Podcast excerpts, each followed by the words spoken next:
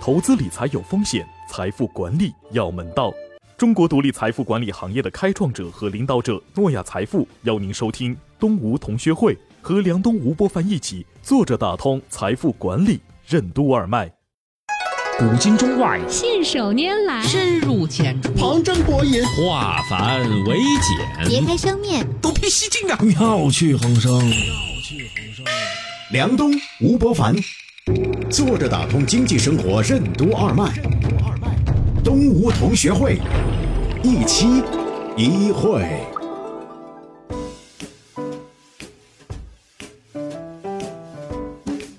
坐着打通经济生活任督二脉，大家好，欢迎收听今天的东吴同学会，我是梁东，对面的是老吴，老吴你好，大家好，哎，国庆假期的时候，老吴你去哪儿堵车了？嗯 嗯，这个错峰思维很重要啊，一定是要去大家不怎么爱去的，或者是不按常规思路去的那种。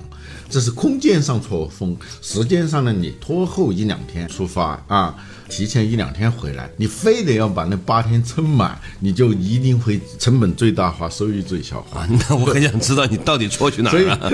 所以我就去了这个也算是老家吧，就回了一趟武汉。你说去大家都不爱去的地方，去了武汉。对，武汉它不是一个国庆期间的一个。旅游目的地嘛？哦，真的吗？我而且我不是去旅游的，是吧？我觉得现在的节日有个特别荒谬的东西。过去中国人过节日是干什么？嗯，回到家里头团聚。现在的节日呢，是从家里跑出去，跑出去逃亡，离开自己所在的地方，变成了一个给旅游公司创收的一个机会。哈，嗯，其实最大的回报就是家人的团聚。嗯，最糟的就是跟。尽可能多的陌生人在一个陌生的地方挤，对，啊，但去了武汉，我就很有感触。这次啊，就是以前我一直说武汉的经济发展，我自己有一个个人指标，嗯，没有什么榨菜指数啊，什么各种指数，我自己有个指标，就是。我到武汉出差，这个的次数的多少，嗯那它就是武汉的经济发达程度。嗯，这是我个人的，跟别人没关系啊。就是就在过去的十几年里头，我只有两次是出差到武汉啊，假公济私了一下，顺便我看看家人嘛。嗯啊，但是我发现最近两年多起来了。嗯，这一次呢，当然我不是假公济私，但是我确实感受到了武汉这种变化。这种变化在哪里？就我下了飞机以后，直接在 T 三坐地铁，一直坐到我哥哥家。你哥家长在地铁上面？对我坐到那个地方的时候，我以为只是一个地铁站。不是，它整个就是一个大型的地下商业中心。嗯，以前啊，我觉得那个地方就是特别不方便，不是像汉口那么热闹的地方嘛。武昌这个地方还是比较安静的嘛。嗯，但现在这个热闹程度超乎了我的想象。当然了，房价也就从过去的一两年时间内涨了一倍多。一个城市和一家公司有什么相似之处？在一个城市买房，为什么就相当于购买了这个城市的股票？怎样判断一个城市的价值？为什么说一个城市的价值同样来自于它产生现金流，也就是企业纳税的能力？欢迎收听东吴同学会，本期话题：城市的价值。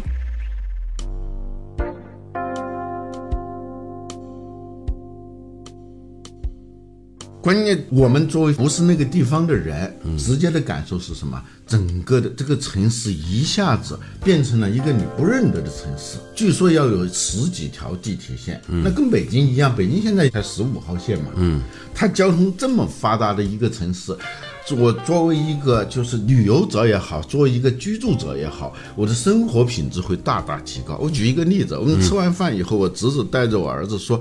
让我们出去溜溜神吧！我说你们去哪？溜溜神，两个加在一起三十多岁，才十来岁的小孩出去溜神，我太可乐了。呃，说去中山公园，我说什么中山公园？中山公园在汉口啊。呃，过去武昌这边要去中山公园，那是一个要筹划好久的事儿。春游的事儿，对，跟这个春游差不多。要过大桥，关键是那桥也很长的。到了那边以后，又是汉阳啊，又是汉口，就是你能把武汉三镇就这么走一。遍，你才能走到它那个中山公园一般是在市中心嘛，是吧？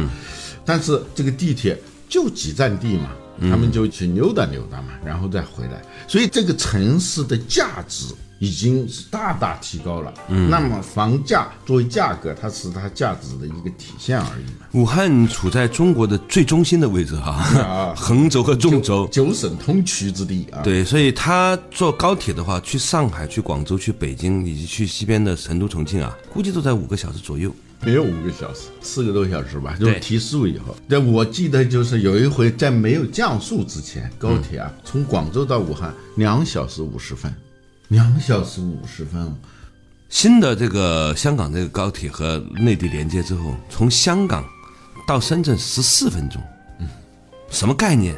十四分钟，相当于用我最古老的记忆，相当于从人民大学到白石桥。哦，那么近，而且而且那是以前不堵车，现在你到不了了，你一个小时到不了，我告诉你。从香港到广州四五十分钟，嗯，就到了。所以呢，高铁这件事情啊，包括城铁、地铁，它整个网络建立起来之后啊，的确呢，让中国变得更集中了。嗯，那很多人都在说一件事情，说运输交通发达了之后呢，郊区呢，大家愿意去了。不过我们看到是因为这个原因呢，让更多外地的人呢跑到了市中心来住了。当年日本东京也有那样子的情况，嗯，日本东京当年就是说一定要去中心化的人口，然后修了很多高速铁路啊、城际快铁，结果呢，今天的东京都差不多有三千五百多万人口，整个日本也才一亿多，所以有的时候交通发达呀，它有的时候可能会背离我们之前设计的一些想象。我们觉得可以把中心的人口往旁边走，到最后呢是把旁边的全吸到中间来了。因为中间它还是能够提供很多艺术的、娱乐的、教育的这些资源，这些资源还是旁边的城市提供不所谓城市就是充分的提供公共服务的地方。嗯啊，你农村你没有那么多的公共服务嘛，你医疗啊、教育啊、娱乐啊什么什么这些东西你没有嘛。对我们到城市就是最便捷的获取公共服务。对这是城市的价值。嗯，那当然你要为这个东西买单嘛。嗯嗯。从本质上说，为什么这个地段很重要？原因就是这个地段给你节省的各种成本是能够抵偿你最初购买的时候的那个高成本，可以抵消的，它才有价值嘛。所以从这个角度上来说啊，买房子啊，就有点像把这个城市如果整个资产打包上市的话哈，把它视为一个 IPO 的股票的话，嗯，其实，在某一个城市买房子，就像买这个股票的一部分一样。对中国这三十年，就其实是在做一件事情或者两件事情：工业化和城市化，二二一的。嗯啊，当信息化在里头起到了非常重要的作用。嗯，所谓城市化，就是让一个城市更像一个城市。嗯，这是一。第二，让它的规模足够的大。它能够为更多的人创造价值。嗯，第三，当然最重要的是，城市让生活更美好，让大家的生活品质提高。嗯，那如果是这样的话，一个城市它就跟一个公司是一模一样的，从小长到大，从一个传统城市到一个现代化城市，在这个过程当中，你要参与这个城市的成长，那就是成为它的股东嘛。对，所以从这个维度来看哈，现在大家都知道一句话，就看一个城市的这个房地产呢，短期看金融，长期看人口，对吧？嗯。现在看过来呢，中间很可能会出现这样的各种震荡，但是呢，从宏观来说，我们还是很容易看清楚哪些城市将会成为中国最有价值的城市的。这个事情就像十年、二十年前，你不知道哪一家公司会最好，但你起码知道腾讯、阿里、百度一定是最好的公司之一。这个是毋庸置疑的。你不知道它它的股票会涨到多少，但你一定知道它从长期来说，你持有这些公司的股票是会有价值的。现在看过来，一个城市的所谓的价值，应该来自于一个什么东西呢？来自于产生现金流的能力。就像一个公司产生利润、产生现金流，就是这个公司的价值，对吧？嗯，好了。如果说你现在的土地财政就像 IPO 一样，是把未来的钱拿到现在的话，它真正的价值锚定在哪里？还是这个城市所在的企业交纳税收的能力？对，城市化、工业化是目的、嗯、啊，而城市化、工业化说到底就是为了创造价值。如果把一个城市看成是一个企业的话，它发展的时候刚开始必须要有第一桶金，嗯，有原始积累，嗯，即使前程是无比远大的，但是你没有钱，嗯，那就是画饼了，画饼都画不出来，嗯，所以在任何国家工业化和城市化过程当中，都面临一个问题，那就是如何获得最初的原始积累，嗯，而这个原始积累呢？有两种方式，一种是直接像早期的那些大国崛起，其实都不是和平崛起，它都是战争崛起。什么东印度公司都是一个掠夺型的方式，把那些边缘的在当地很廉价的那些资源，啊拿过来，不管是矿场还是农作物，比如说甘蔗啊、咖啡啊这些东西弄过来，创造价值，都是一种。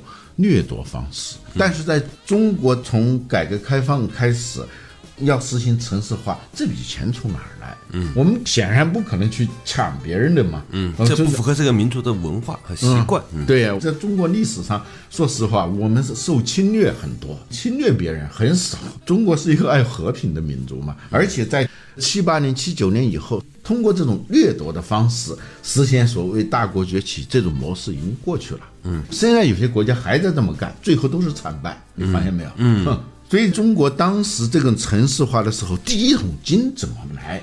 回到那个金融史，最初股票是怎么产生的？不管是股票还是保险，它都是将未来的预期折现为现在的折现值，让现在的人。为未来的东西去买单，这样他就获得了原始积累，然后才可以起步。就像我们做公司的时候，最早那笔钱。嗯嗯，你刚才说的这事情啊，让我想起中国的崛起呢，其实是透过城市化，把过去不那么价值高的土地迅速拉升它的价值。所谓的土地财政，从现在看过来呢，利弊参半，总体上来说，仍然推动了中国大地的。现代化和进步的历程，国家在透过这个土地财政的方式，做了大量的基础设施的建设，在教育和医疗方面投入哈。但是呢，现在看过来呢，土地财政呢已经走到了一个拐点，需要变化，需要重新看待的。中央也做了很多的规划，下一步如何看待它的这个方向和趋势呢？稍事休息，马上继续回来。作者打通经济生活任督二脉，东吴同学会。嗯，土地财政的本质为什么是融资？每一次新开楼盘，为什么就相当于一次小型的 IPO？为什么说一个城市的房地产短期看金融，长期看人口？人才吸引力最大的城市，为什么就是将来中国最有价值的城市？欢迎继续收听东吴同学会，本期话题：城市的价值。作者打通经济生活任督二脉，大家好，欢迎收听今天的东吴同学会，我是小亮，对面的是老吴，老吴你好，大家好。今天我们讨论的话题呢，从老吴回家省亲开始聊起。他赫然发现呢，武汉已经变成了这个大都市了。主要的原因呢，是武汉的这个由于交通的发展啊，呈现出一派欣欣向荣的景象，从而呢思考到一个问题啊，人家都是假公济私，他呢是假私济公啊，拿着自己的钱去做民间考察，然 后我给大家分享啊，济公呢，然后呢，呃，发现一个问题，就是实际上我们国家在最开始的每个城市的原始积累呢。不是像其他的很多地方那样像掠夺式的侵略，而是透过了土地财政，啊，完成了原始积累之后，最终还是要回答一个问题，就是这个城市未来的价值和房价依然来自于这个城市最后的产生现金流和利润的能力。嗯，一个城市或者一个政府，它真正产生现金流还是应该来自于税收，因为税收。对应的是你有足够好的企业，你产生足够多的就业，你有产生持续不断的这个收益。如果你靠发债的方式的话，始终是要还的。你必须要足够好的企业才有税收。所以从这个维度来看，我们来推断未来长期的中国城市的这个房价的发展呢，深圳呢的确是中国，在我个人看来哈，房价最有前途的一个地方之一。道理很简单，深圳的面积只有北京的大概五分之一到六分之一。嗯，但是人口呢？差不多也有小两千万了，加上外来人口。然后呢，深圳旁边的香港，一个普通的豪宅就是一百平米的普通，一千尺，一千尺一百平米，九十多平米。现在呢，最少的都有三万多一尺了，就将近三十万一平方米。贵一点的呢，大概去到九十万一平米。嗯，一平米啊，在香港啊，从这个维度来看，香港和深圳的现在经济当量哈，我个人认为，在全地球的这个经济影响力，深圳在某种程度上来说已经超过香港了。香港除了作为一个贸易中心和金融中心，但是你说香港这几年有什么特别好的能够影响世界的企业呢？几乎没有。但是深圳有，有腾讯，有华为。有万科，包括像华大基因呐这种在基因领域里面的，所以从这个维度上来看，深圳的房价从长期来说，我认为可能是我现在看到的最有价值的一个投资品。它因为它作为股票来说，它长期持有，它很稳定。嗯最近有一篇文章很火啊，嗯，分析中国土地财政的本质，我觉得他说的很有道理。嗯，土地财政它不是政府的收益，是政府的融资。嗯，什么叫融资呢？就是他把这个土地卖出去，由开发商把它开发成房子以后卖给居民。嗯，这个居民表面上是在买房子住，实际上呢是他通过这个购房购买这个城市的股票。公司为什么要发行股票？就是未来有一个远大的前景，嗯，但是我没有钱，嗯。啊，我用这一个未来的预期的价值折现，你购买，随着公司的成长，你跟他一起获益，嗯，是这样一个形式。政府把这个地卖出去。它就是一个融资行为，它没有钱，它没办法去掠夺嘛，不像资本主义国家那种去掠夺，那只能够通过这种发行股票的方式，嗯，一种特殊的发行股票的方式，也就是把房子作为一种股票卖给你，政府拿到这笔钱以后，他就会进行各种的基础设施建设，修地铁呀、修桥梁啊、修各种各样的东西，这个城市它就在增值。你所住的这个房子本身的价值也会随着增长，所以买房子其实就是买股票，它是中国的另外一个隐性的股市。但是呢，这里会带来了一个不公平，就是有一些人买了房子，嗯，享受到了这个增长的红利，嗯，有些人呢没有买房子，所以呢，在其他国家呢有一种新的机制，我觉得特别好，我觉得中国可能也正在走向那个方向，就是呢。把所有这些将来会卖的房子这个价值呢，它不是以一个房子一个房子卖给这个人那个人，是把所有的打包在一起，变成是一家公司，然后呢，再以某种方式呢，再返还给这个城市的居民。有一种叫 REITs，就是房地产信托的那种方式。对，我不去炒房，我是直接就是股票。嗯，曾经有一家公司曾经做过这样的事情，就是一栋楼要盖起来了，尤其是那种写字楼，说实话你买不起。嗯。普通人是买不起的，但是他把它变成股票，嗯啊，房子你不能一平米、零点五平米的买，但是你通过这种方式，实质上就是零点五平米、一平米能买多少就是买多少。随着这个房子本身的增值，你的收益就会增加。这是一种普惠的，就是进入门槛非常低的一种方式。当然，中国最初的。房子它的进入门槛也是比较低的，嗯，首付很低的百分之十，有了百分之五还有零首付的呢，嗯，但是它存在你说这个问题，它不是普惠的，对，总有大学毕业两个人，一个人买了房子，一个人没买房子，最后他们之间的资产的差异就会很大，对，这就会导致一系列问题，嗯，但是。我们说的是这个土地财政，它本质上叫用土地来融资，作为城市化发展的一个必不可少的一个手段，呃，使得一个城市能够不断的增长。你每开一个新的楼盘，相当于就是一次小型的 IPO。完了之后，政府就拿到钱了，拿到钱以后再继续去开发这个城市。嗯，你说到这里，我就想起当年 BBC 有一个很不善意的一次行为啊，嗯就到武汉来做一个纪录片。当武汉市的政府非常友善，哎呀隆重的接待，结果他就拍出了一个很负面的一个一个报道。嗯他其中有个很重要的观点就是。这种满城挖的这种城市啊，是要破产的。嗯原因就是政府债太高是吧？这个债务太高了，他这一年的收益比他要偿还的利息还要低。嗯，那就意味着他永远还不上了。嗯，这就很危险。但是他忘了一件事儿啊，增量，就是这个城市它今天的收益是这么多，就像十五年前腾讯的收益，今天腾讯可能一天的收益。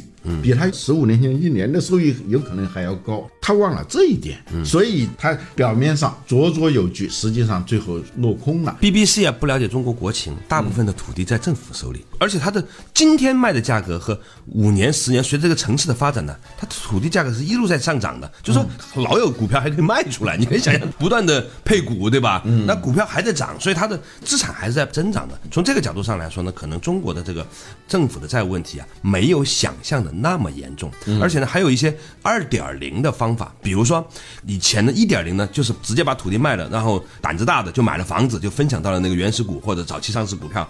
未来呢，有可能把它变成这个基金的方式呢，拆成更多的细份儿，让更多买不起房子的人也可以分享到这个城市发展的红利。嗯嗯，对那这个过程呢，其实它是个普惠的，所以我觉得中央这一系列的政策，让房子权利更加分散，用租金的方式来作为收益嘛，其实呢是可以普惠到这个城市的居民的。各种普惠，一个是像你说这种金融的手段，降低买城市股票的这个门槛，对让大多数人都能够享受到城市化的红利，这是一。第二呢，还有一些确实连付房租都有一点困难的人，他怎么会去投资呢？他必须要住下来，对而且这些人呢。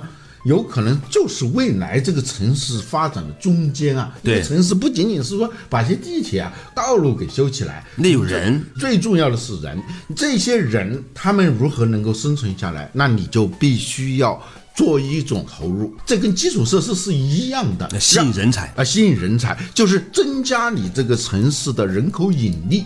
让优秀的人才，但是目前还是很贫穷的人，能够在这个地方生存下来，这是一个地方繁荣的基础。嗯，那所以我们最近看到长沙呀、成都啊、武汉呐、都在做大量的就吸引大学生的这种努力。我们公司有个同事说要去办成都户口，一个国庆节就回来就办好了。嗯，只要你是大学生，你想在成都落户，马上就可以落户，不仅仅是落户，你比如说他去了以后，他住房怎么办？还可以买房。你一定要大量的没有太多钱的人能够住得起的房子，不管他是用什么样的方式。这是城市建起来以后，基础设施这一套完善以后，马上面临的一个特别大的问题。嗯，所以现在看过来，我们几乎可以清楚的看到未来中国哪一些城市是极具爆发力的。除了刚才提到的深圳以外，就是能够提供大量就业机会的那种城市，对于年轻人拥有吸引力的这些城市，你可以想象的出来的，它会有大量的成长空间。深圳它是个范本啊，它啊完成了一个转型。它过去呢也依赖于土地财政，对但问题是它的土地不多，对啊，而且它没农村，你知道吗？最多就有些城中村，对，继续靠卖土地，这个城市是难以为继的。再说。基础设施它是手段，城市化是人的城市化，是让一批城里人住在这里头，一大批具有创新意识、创新能力的人居住在这，这个城市才能够繁荣。今天深圳它完成了这个转型，政府的大部分支入，我看到那个数字，觉得非常吃惊，说百分之九十三都来自于税收了。很健康啊。啊，有的城市现在基本上它的收入是一半以上都是靠卖土地嘛，证明他们还是处于初级阶段。嗯，就你最终要完成这样一个转换，建一个好的城市的目的就是要人进来嘛，人进来以后就才会有好的企业，有好的企业才会给你提供。巨额的税收嘛，嗯，深圳已经完成了这样一个转变，嗯，但是中国其他的城市还在路上，嗯，现在看过来，我目力所及，我认为依次在我的心里面啊，认为中国将来会成长的非常好的城市，一个是深圳，一个是杭州，另外一个是武汉，因为武汉的确作为中国的这个交通枢纽城市。它享受到了整个交通的这个红利，从武汉去北京、上海、广州都那么快，是吧？嗯，而且关键是武汉本身是一个人才的输出大省，这点很重要。对武汉的科教能力啊，啊就是中科院有很多的所啊，嗯，在武汉的，嗯，还有就是这些学校有一个神一般的，同时也被严重低估的学校，叫华中科技大学。了解华为的人知道这个学校的分量啊，嗯，就武汉它的高校数量之多，质量之高。在全国是有具有相当地位的，有的说是第三，有的说是第四。不管怎么样，但培养了那么多人，由于武汉的经济不发达，企业不多，就导致每年武汉大量培养的人都到了那些真正能吸纳人才的那些地方，主要是深圳、啊。如果武汉的城市化足够的好，吸引更多的投资者、创业者到这个城市来，它就会完成一个巨大的转型。我。给你讲一个那个当年我们看到的一个特别有意思的现象，嗯。在新浪、搜狐、网易的那个年代，就是老三代的时候啊，互联网的第一波热潮，很多的互联网公司呢都在北京的东边，就是国贸 CBD 那个附近呢。后来干着干着，全部搬回了以北京大学和清华大学为核心的五道口到中关村海淀那一部分，新浪、百度、搜狐、优酷。腾讯那个时候的谷歌、IBM、微软全部在那个地方，方圆两三平方公里之内。原因很简单，是因为当时有大量的实习生可以供他们使用。嗯，就是一个清华、北大或者是北航的实习生，到了三年级、四年级的时候，基本上就可以到这些公司去实习了。嗯，所以呢，武汉呢，如果将来比如说像腾讯这样的公司或者百度这样的公司，要建立一些研究院呢、要需要大量的这种高素质的人才的时候呢，他可能就直接就需要去到华中工学院门口去开办他的分公司了。嗯，华中分公司。嗯，这样看下来的话呢，成都、武汉还有一个叫合肥的地方。将会非常具有竞争力。嗯，道理很简单，合肥的中科大 的确是现在中国最近的哈，什么量子通信卫星啊，包括各种量子计算机啊那些，那也是一个被严重低估的学校。对，而且合肥呢，它最近不是跟巢湖合并了，这个巢湖变成了合肥的这个市中心的湖了以后啊，在它的整个城市的那个魅力在提升，